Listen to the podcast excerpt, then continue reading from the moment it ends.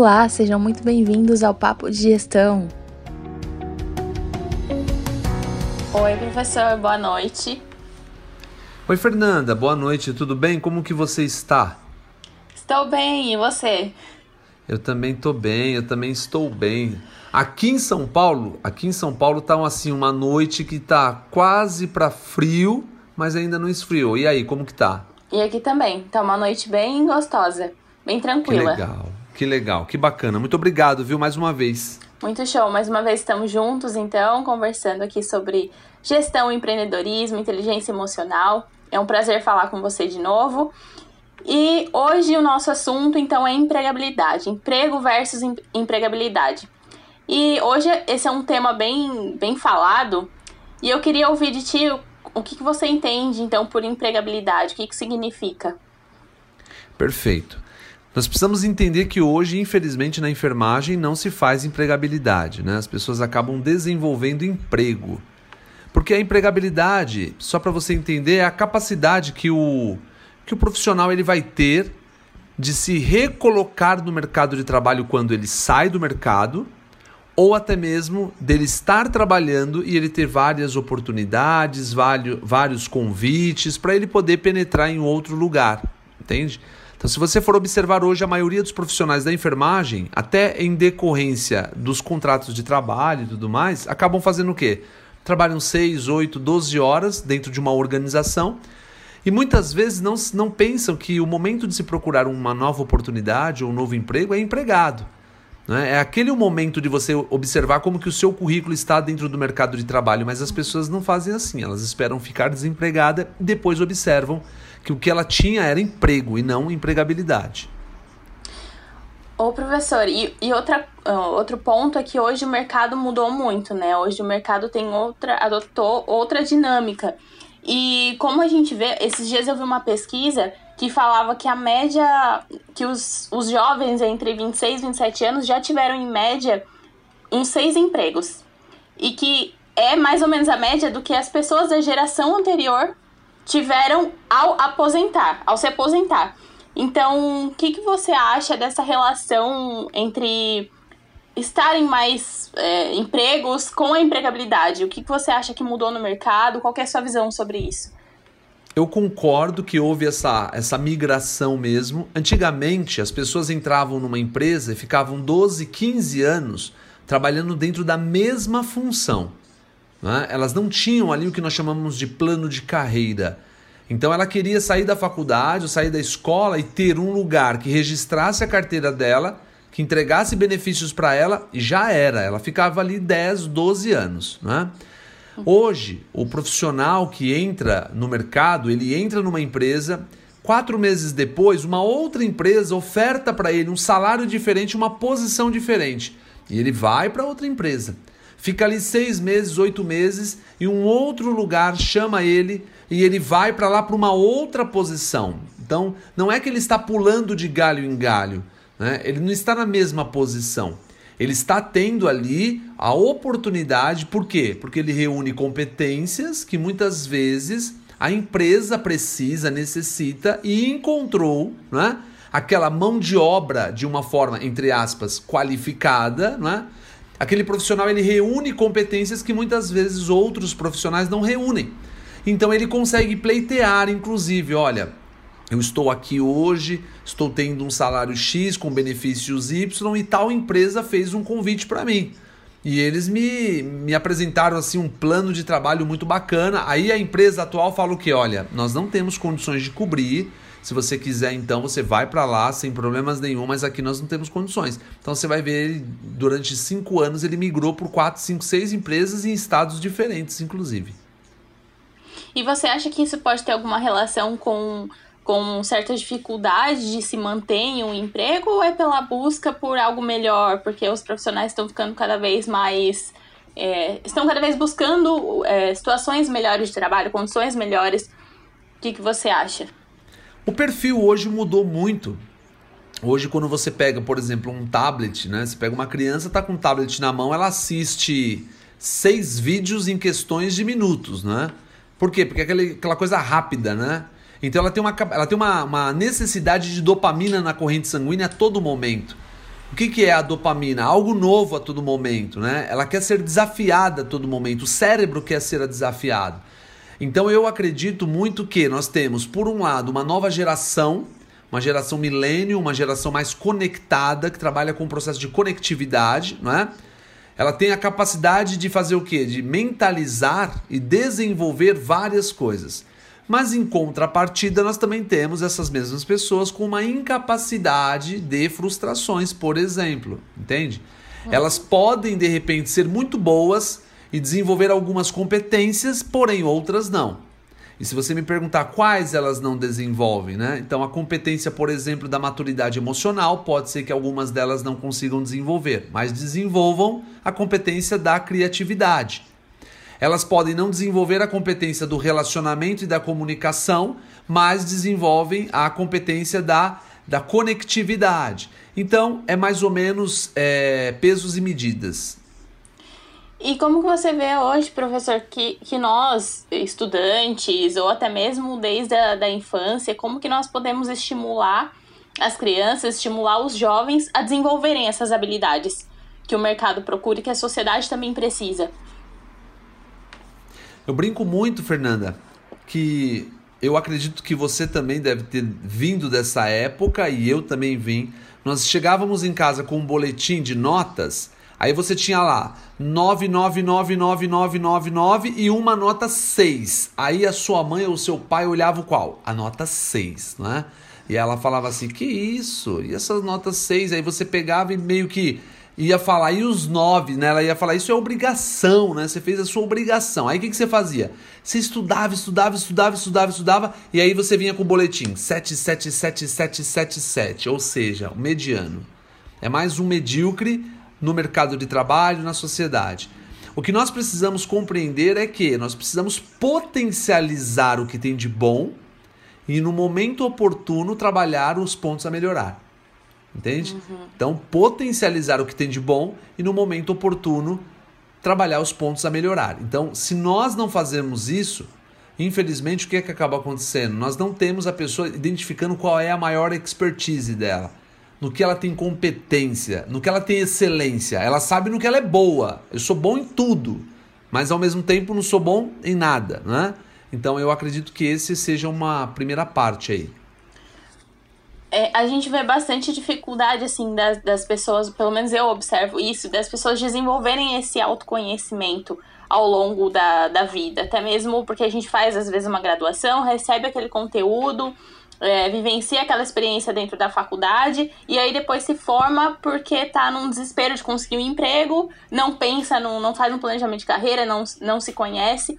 É, você acha que seria um mentor, que seria um mentor uma peça fundamental nesse processo, professor, para direcionar a carreira? Olha, o mentor, o coaching, o técnico chamado, né? O mentor, o coach, o técnico, aquela pessoa que vai te direcionar na sua parte profissional, porque as pessoas ainda confundem, Fernanda, o mentor com o consultor, né? Uhum. O consultor ele tem um papel de ir lá identificar algo utilizando algum processo que ele já tem formatado e ele vai pegar aquilo que você está desenvolvendo e vai colocar dentro daquele formato.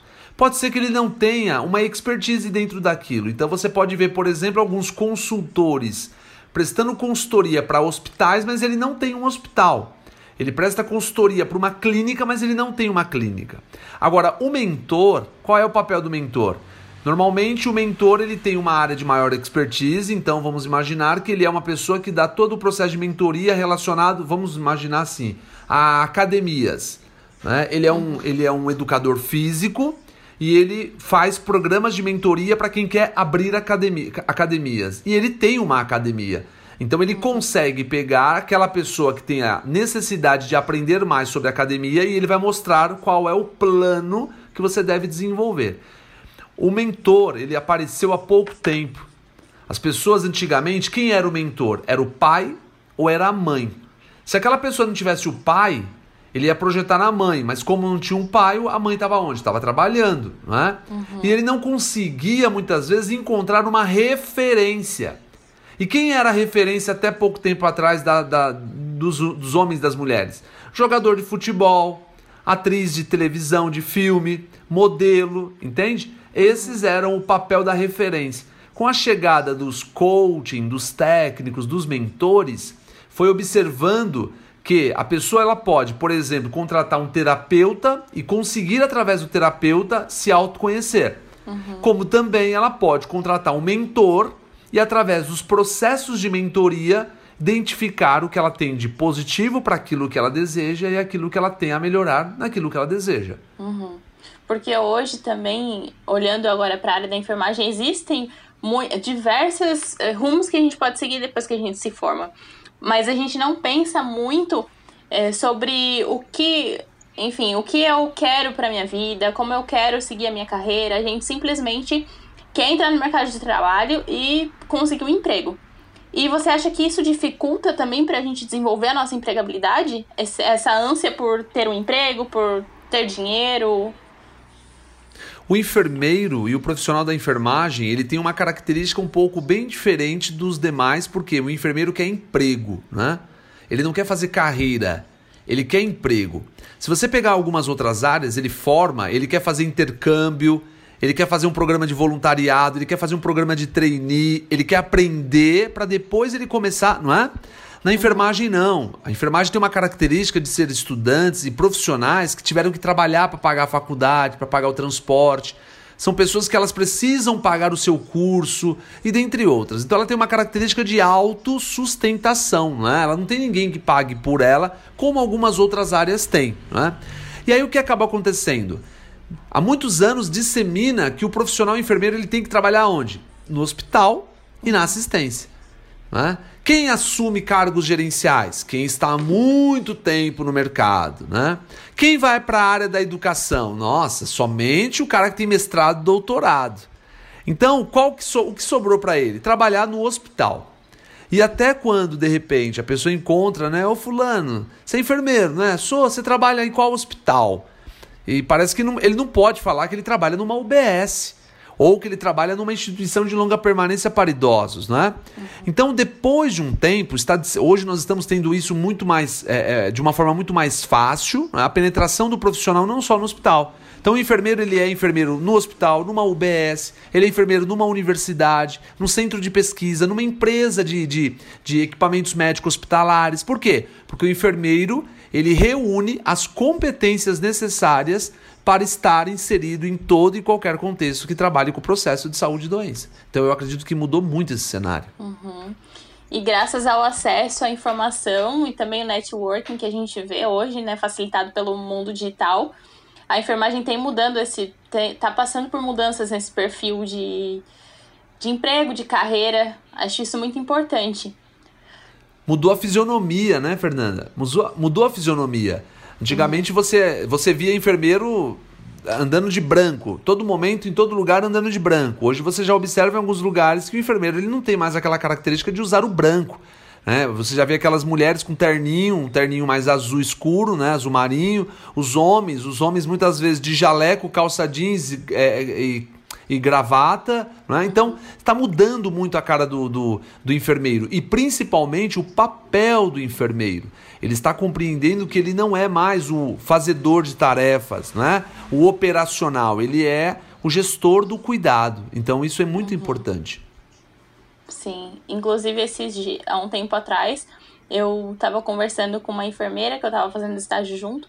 E eu falei que eu queria desenvolver algum projeto gerencial na unidade, né? Porque a gente precisa desenvolver um projeto de, de intervenção.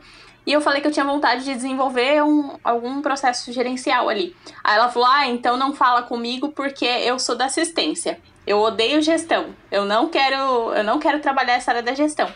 Aí eu fiquei pensando, depois eu falei, mas nós somos profissionais que executamos gestão o enfermeiro faz gestão o tempo todo. Independente se for no cuidado, se for gestão administrativa, mas nós fazemos o tempo todo. E acho que ainda falta essa visão de que é parte do trabalho de enfermagem. Assim como você, como professor, trabalha o tempo todo educação e saúde. Entende? Então é, é muito interligado. Nossas atividades compilam esses três, esses três, essas três dimensões: a educação, a gestão e a assistência. Não tem como. Exatamente. Como você pegou, eu como professor eu tenho que trabalhar gestão de tempo, eu tenho que trabalhar a gestão do recurso material que eu vou utilizar com os meus alunos, gestão de recurso tecnológico, principalmente agora em época de pandemia. Eu tenho que estar todo momento renovando as minhas plataformas, as minhas ferramentas é, para trabalhar de, no formato online, né? Então, quando, quando você vê uma pessoa com uma mentalidade assim, é porque ela tem aquela mentalidade da gerência, da coordenação e da supervisão. Isso são cargos, entende? O enfermeiro ele faz gestão de pessoas, de processos, de insumos e de materiais. Né? Então nós gerenciamos pessoas a todo momento. Nós gerenciamos insumos dentro das unidades. Nós gerenciamos materiais dentro das unidades. E nós fazemos, a partir da sistematização da assistência de enfermagem, dos protocolos, POP, normas, a gestão dos processos. Então, quando as pessoas me falam, Laércio, então o que é a liderança? Eu sempre digo, a liderança é consequência da sua capacidade gerencial. Se você faz uma boa gestão de pessoas, de insumos, de materiais e de processos, as pessoas vão enxergar que depois que você chegou naquela unidade, ficou tudo muito mais fácil para eles trabalharem. Não falta material, nós não temos conflitos, é uma comunicação assertiva e isso faz com que você desenvolva a liderança na unidade. Uhum. Só pelo fato de você buscar uma forma organizada e efetiva de resolver um problema, você já está gerenciando uma situação. Exatamente, você disse tudo. Eu tenho um colega enfermeiro que ele implantou o modelo Primary Nursing no hospital. É um modelo em que o enfermeiro ele admite, ele assiste e ele dá alta. É um modelo que cada enfermeiro é responsável por no mínimo três e no máximo cinco pacientes. Esse modelo já existe fora do país. Né? É um modelo americanizado. O modelo Primary Nursing, o enfermeiro que atende, assiste, admite, assiste e dá alta. Entende? Então, o cenário que nós vamos ter a um prazo que eu não sei se curto ou longo, né, mas então eu fico no médio prazo, é que nós não vamos ter daqui a um tempo técnicos de enfermagem. O que nós vamos ter são enfermeiros e enfermeiros.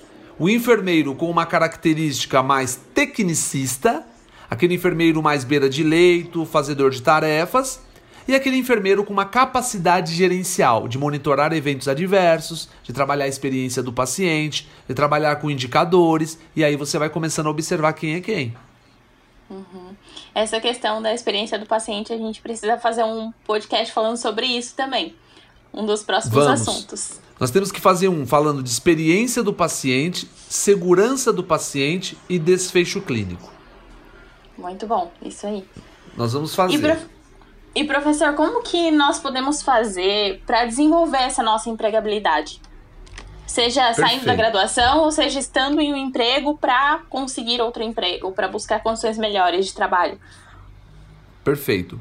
É, para quem está nos acompanhando, é interessante que faça a anotação de seis pontos. Existem seis pilares para o desenvolvimento da empregabilidade.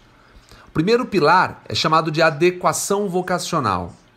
Tá? O que, que é adequação vocacional? É o momento que eu consigo identificar o que eu tenho de ponto positivo como pessoa, o que eu gosto de desenvolver e eu vou migrar para aquela área.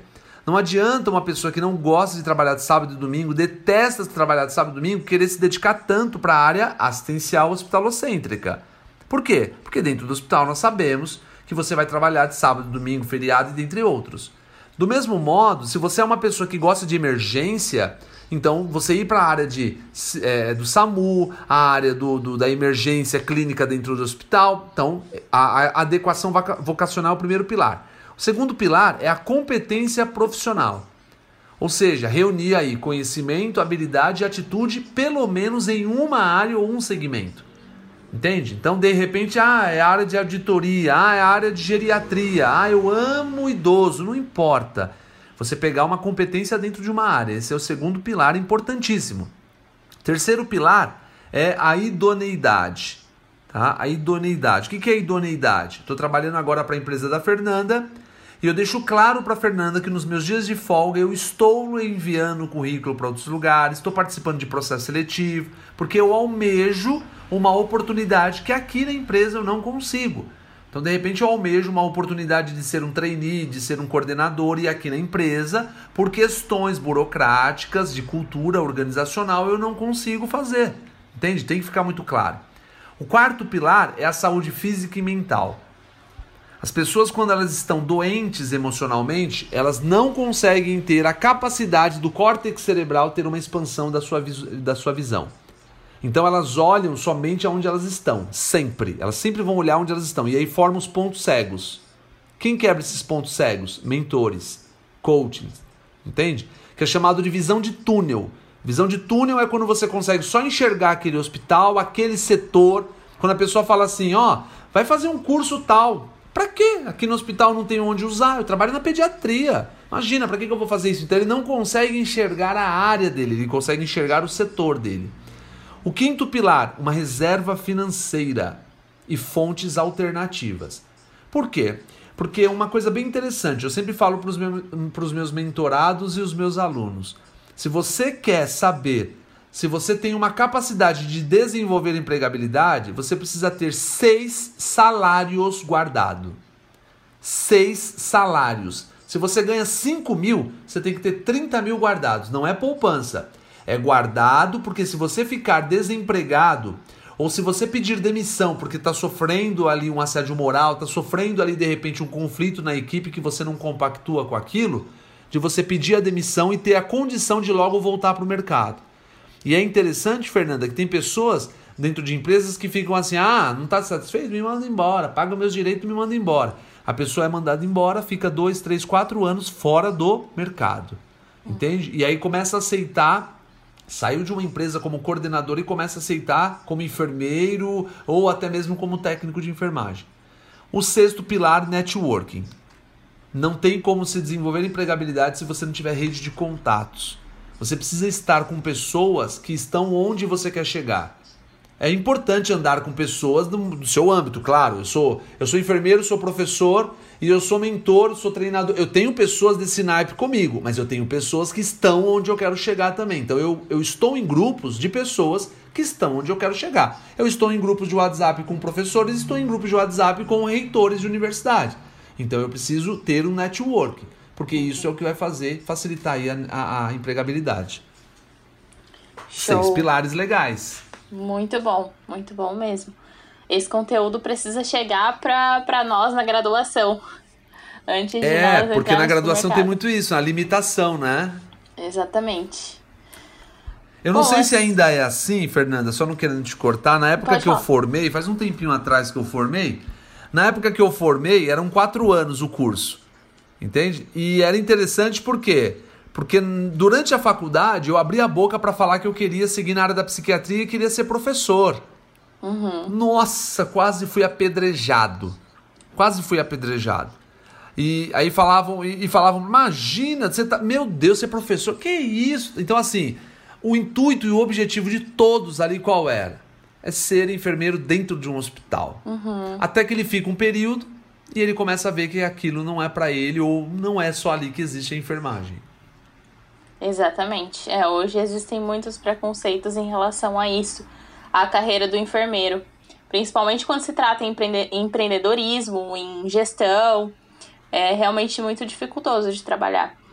Mas é muito importante. Precisamos conhecer, aprender. E eu vejo que só nós tendo contato direto com esse, com esse novo mercado, com esse mundo, diferente do que nós vemos na graduação, é que nossa mente consegue ampliar, assim como você disse sobre a visão de túnel, a gente consegue ampliar a nossa visão sobre as, os, as demais áreas que existem e quebrar esses, um... esses estigmas. Exatamente, a quebra dos paradigmas. Eu forjo, eu forjo em meus alunos e eu tenho um treinamento que chama-se Gestão de Equipes de Enfermagem por Competências. É um treinamento com mais de 10 horas, é um treinamento que ele tem um embasamento teórico e prático.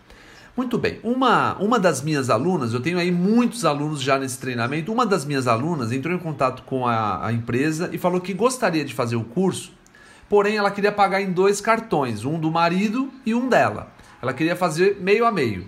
Muito bem. Ela foi, o treinamento, só para você ter uma ideia, o treinamento ele custa 397, 397. No segundo módulo, eu dando ali os in, uns insights, gatilhos, no segundo módulo ela falou que ela teve um gatilho que ela foi, ela trabalha no hospital. E ela trabalha 12 por 36. E ela foi em uma instituição de longa permanência para idosos e ela identificou lá com a, a colega dela, enfim, algumas dificuldades que a dona da casa de repouso, como ela referenciou, tinha. Por quê? Porque a dona não era da enfermagem. E ela falou assim: olha, primeiro que aqui os seus pacientes, por exemplo, aquele paciente está sondado, aquela pessoa que está cuidando tem a competência para cuidar, e ela começou meio que. A, a, a, a, dona, né? Falou, mas eu não sei.